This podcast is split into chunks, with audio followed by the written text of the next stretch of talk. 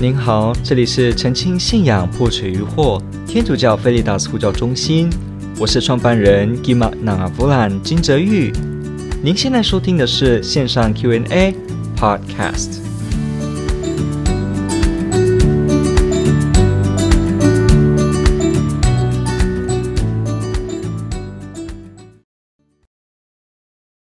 那么看一下今天的下一个问题呢？这个问题问得非常好，我们来看一下白板。他说。圣经里共有多少不同文学？有什么方法可以准确的分析它是属于哪一种的文学类型呢？好，这问题问的也非常好，那感谢您的提问。我们把这个字可能改一下，里这个 OK 好，OK 这个问题问的非常好，因为首先呢，他去问其实。这个问题在问的是圣经学里面的内容，他在问的是圣经学里面有所谓的批判法。圣经学到今天，我们知道历史上发展哈，到今天就这几百年来开始呢，特别十六世纪，我们我们这样子讲好了，从十六世纪开始呢，圣经批判学开始萌芽跟茁壮。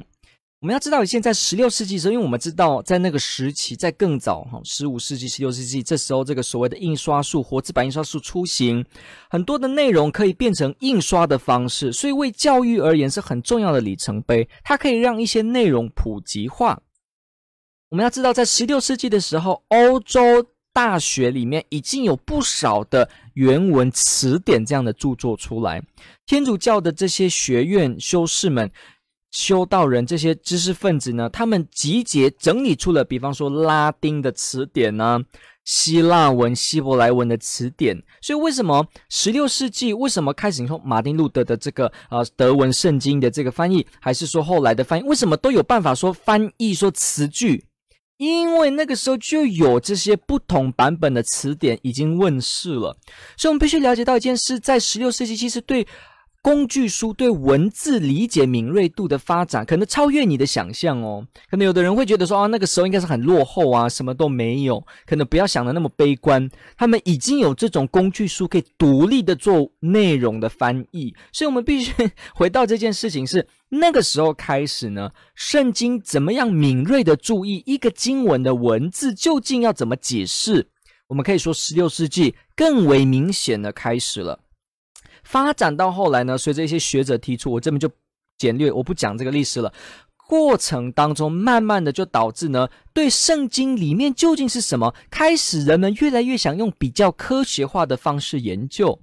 我们必须了解到十五世纪这个、呃，文艺复兴，十六世纪宗教改革，后来十七世纪科学革命，十八呃启蒙运动，后来到后现在今天，我们知道非常多的这个思潮，慢慢的在所谓的。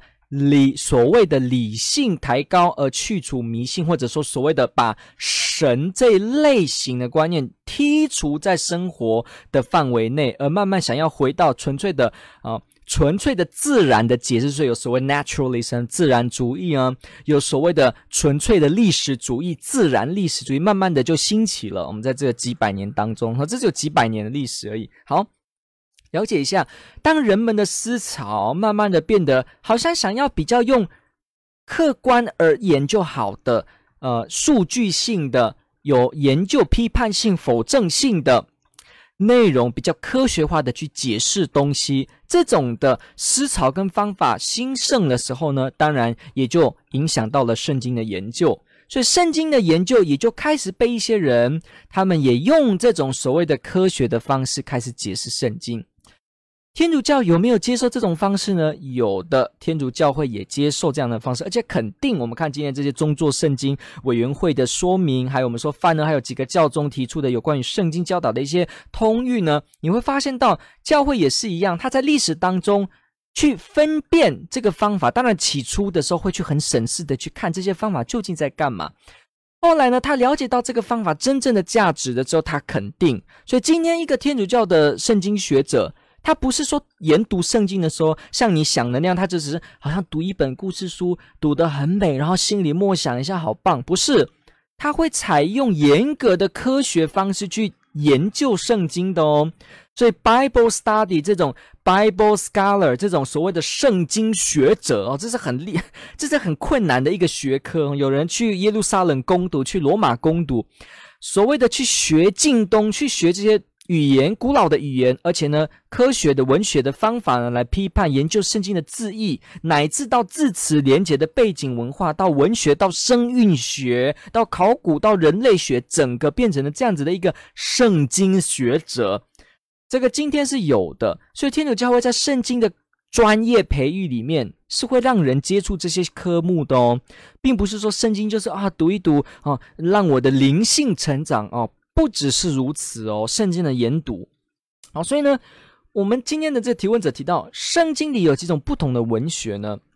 好，我们要了解一件事，呃，因为圣经的研究也慢慢的科学化，所以呢，我们知道对一本书你怎么解释它，就会涉及很多方法。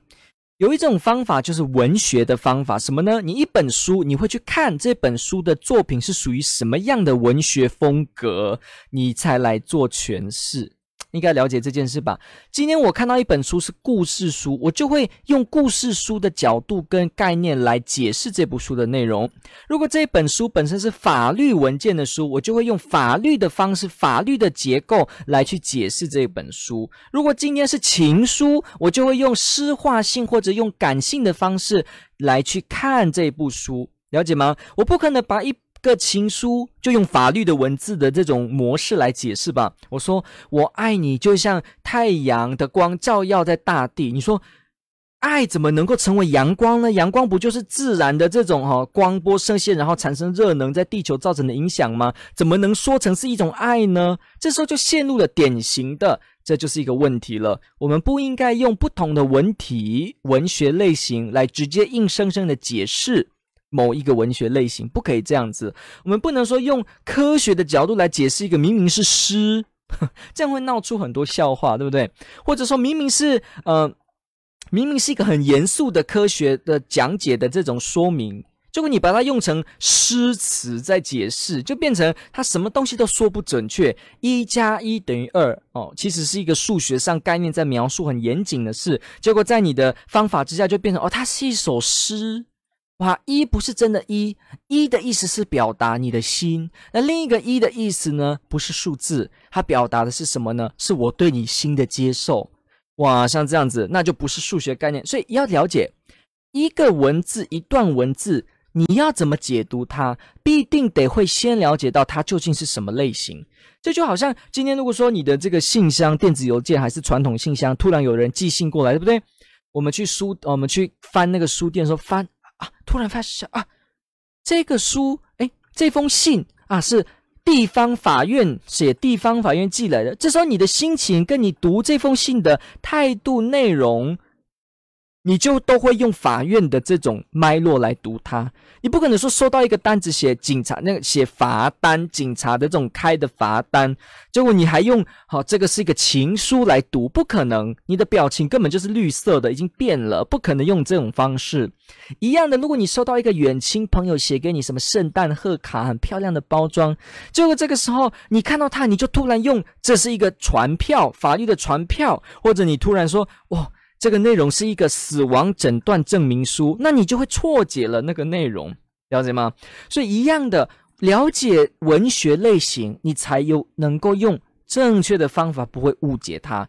所以圣经也是一样，圣经的内容既然也是一种文字书写的作品，自然而然也就会可以以这个方式来检视某一个部分的内容，它究竟是诗呢，还是？自然的描述呢？是历史吗？是什么吗？所以不同的文学类型就会出来了。比方我们知道是夸饰法的修辞吗？是拟人法的修辞吗？这个句型是排比吗？你会去做这种研究？而这个地方用的是什么呢？什么样的说辞？这种文学技巧性的推敲呢，在圣经的研究上也会使用的。当然，我们今天可能一般读经读经班不会用这个方式，这个是比较学者、比较神学院会去用这个方式，可是是有的。所以，我们去了解一下说，说说圣经里面到底有多少不同的文学类型？这个读者，这个提问者就是在问这个问题：圣经的内容有多少不同的文体呢？因为他可能读，可能听呃提问的朋友可能读过一些圣经的书籍，会说到哦，这个地方是叙事体，这个地方是呃先知文学，这个地方是末世文学 （apocalypse）。这时候他就会不清楚说哈，那到底有哪些文学呢？甚至有些人可能是文学背景出身，还是对文件阅读本来就是有受过一些训练，所以你读圣经的时候，你自然就会想知道古代的文学究竟是什么，他们怎么书写的。所以退透过这些研究，就会提问这个问题。那我们现在就来直接做这个回答：圣经里有多少不同文学呢？哦，都不一定。至今也没有一个绝对统一的标准。为什么？因为文学的类型是后人去分辨所做出的分类而已。它是后人按照自己的理论跟自己的理由做的分辨，它只是一个后人做的工具整理而已的。所以，并不是说以前的人在写的时候，他真的就会知道自己在用一个叙事体，或他真的在用一个先知文学。没有，那个是后期，我们今天的人才有这样子的概念。在以前写书的时候，保禄也不会说我在写这个信的时候，我完完全全的就是用某一个修辞。当然，那个时候也都有希腊的文件，也有文学。尤其我们知道，在希腊的这个后来发展到辩证学派，很多的人其实都熟悉怎么用口语来跟人家说话。其实说话在一世纪的保禄那个时代。是已经非常发达的，你知道吗？很多各式各样的呃辩论的形式都有出现，所以保禄的书信里面也出现很多这样很高度具有辩论性价值的书，像比方说这个加拉达书，以这个为例子，里面的内容就也是一样。所以我们也不能说啊，保禄那个时候就完全没有文学的某种概念，没有这种修辞的能力，这是不对的，这不能这样子讲，因为是有的。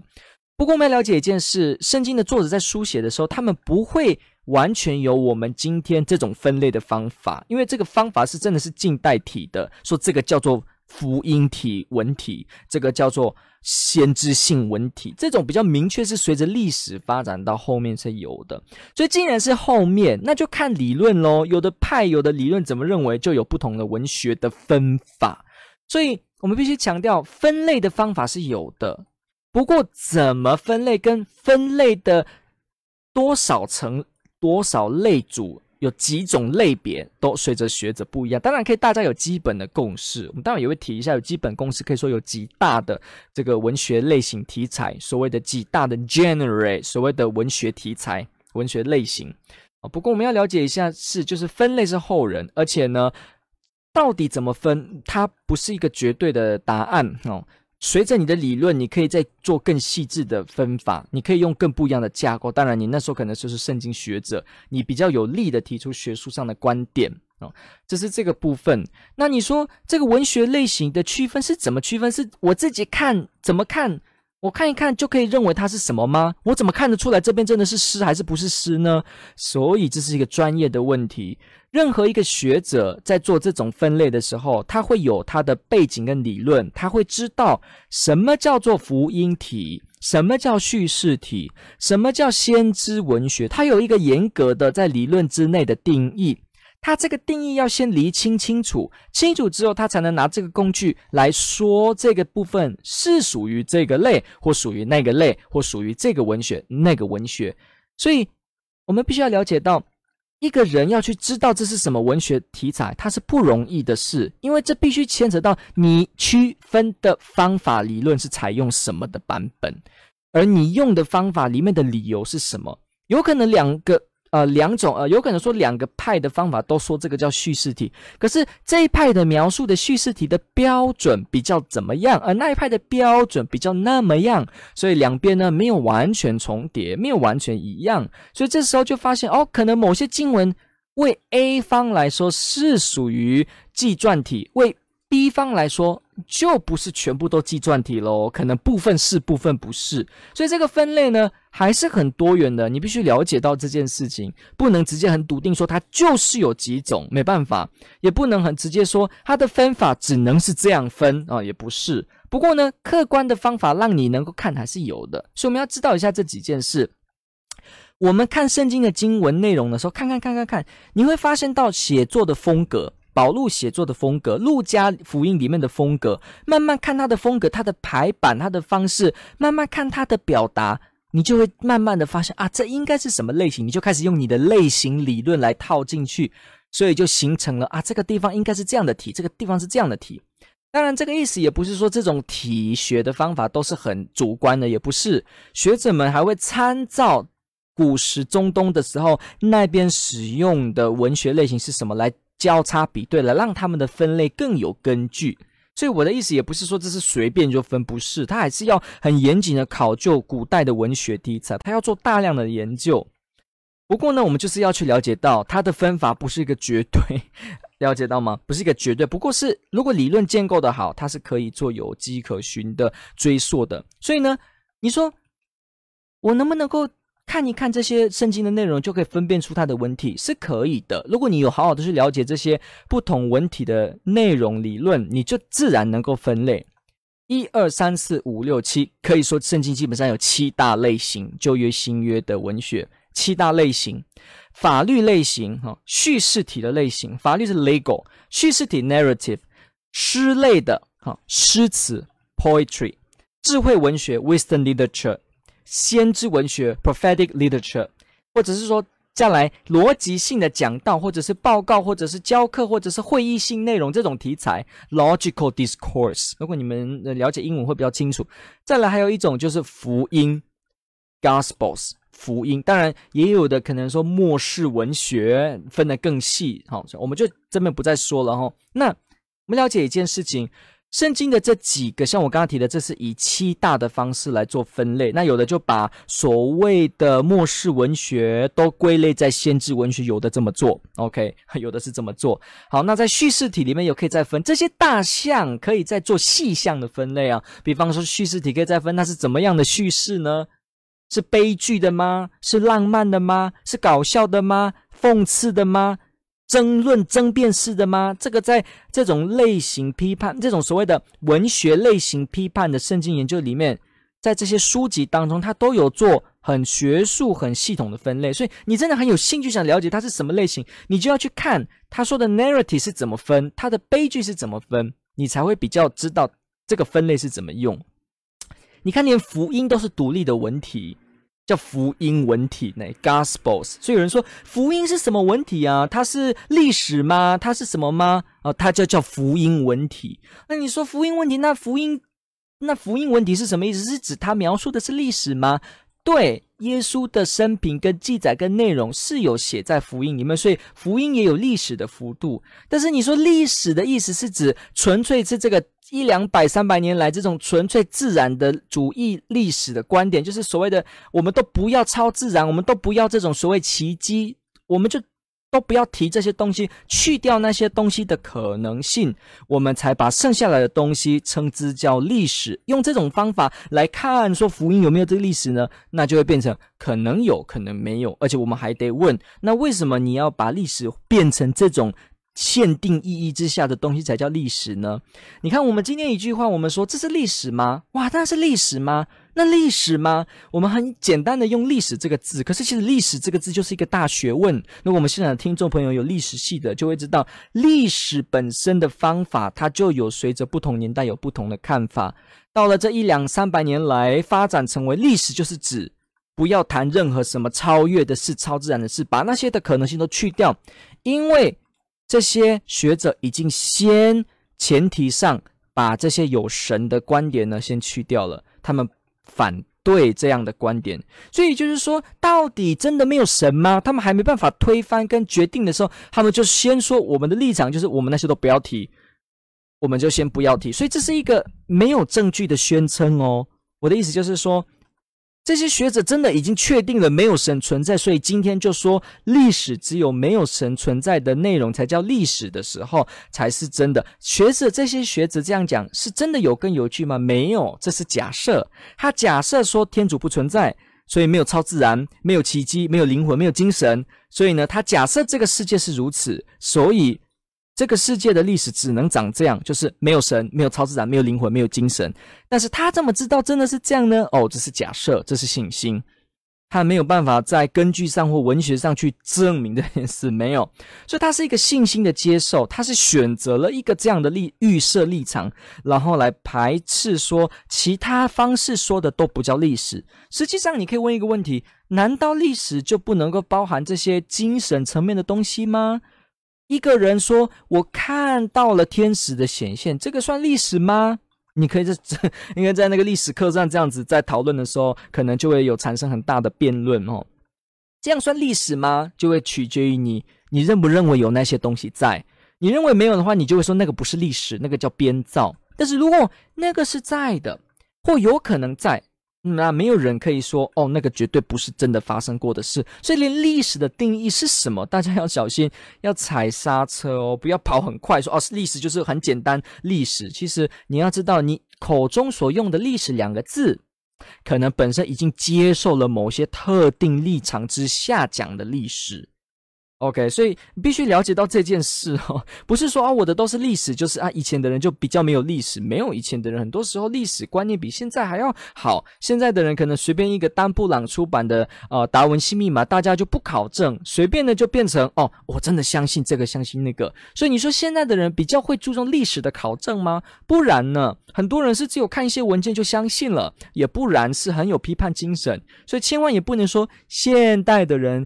比较有历史的这个呃历史的培养，所以比较能够都知道正确的事情。没有的，这个世界上活着当代的人错误还是很多的。我们跟以前的人没有两样，可以犯错，也可以找到对的。上面了解到这件事情，所以七大的文学批判呢，七大的这种文学的类型内容呢，还有我们提到这个历史的观点呢，也去提到了所谓的分法上面的问题，跟为什么文学类型的分法很重要。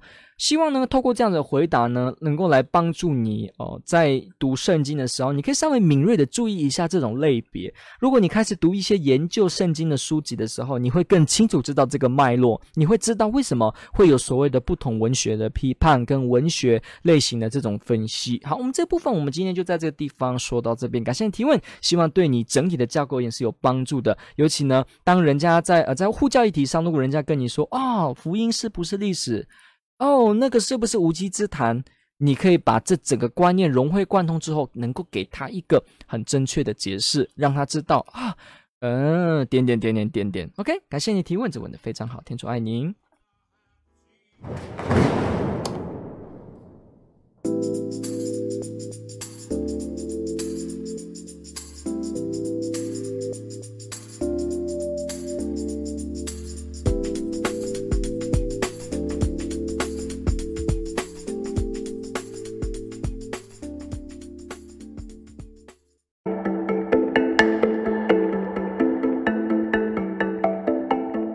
感谢您的收听。若您喜欢本系列节目，支持护教学与福传相关推广，欢迎来到我们的 FB 粉丝专业以及 YouTube 频道，点击订阅哦。也别忘了我们的 Podcast 频道的订阅哦。